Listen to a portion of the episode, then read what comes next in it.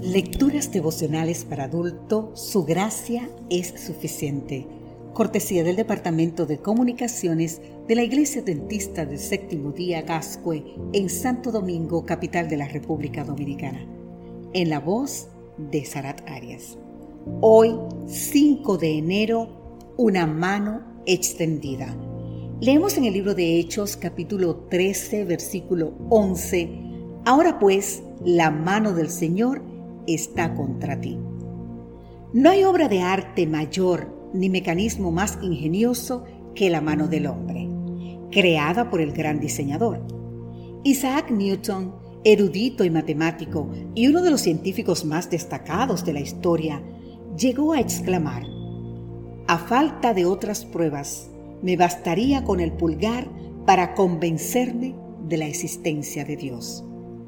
La mano humana maravilla de diseño y de ingeniería, se compone de 29 huesos, 29 articulaciones, más de 100 ligamentos, 35 músculos y un sinnúmero de nervios y arterias.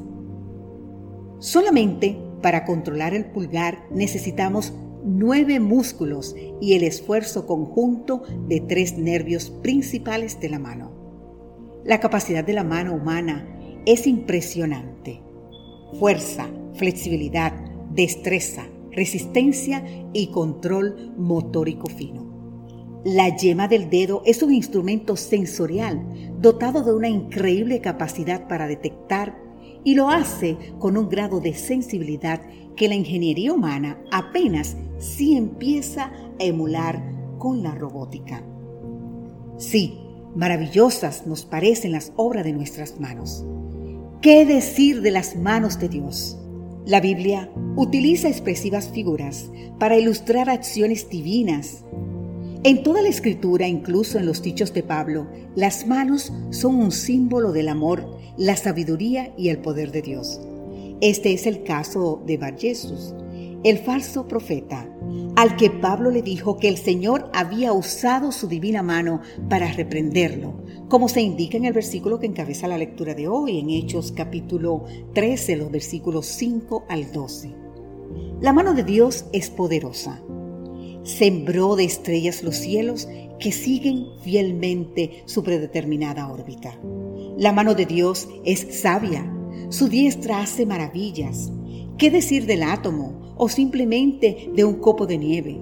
Bien decía Luis Pasteur, un poco de ciencia aleja de Dios, pero mucha ciencia nos devuelve a Él. Admiramos una computadora y un teléfono inteligente. Entonces, imagínate el cerebro humano. La mano de Dios es suave, como la mano experta de un médico que usa el bisturí de manera milimétrica. La mano de Dios es protectora, nos ha creado, nos cuida, nos moldea, nos protege. La mano de Dios es justa. A su debido tiempo coloca cada cosa en su lugar. La mano de Dios puede ser resistida porque Dios nos hizo libres para decidir. Y si hacemos una mala elección, viene a nuestro auxilio. Si se lo pedimos para transformar nuestro carácter a su imagen.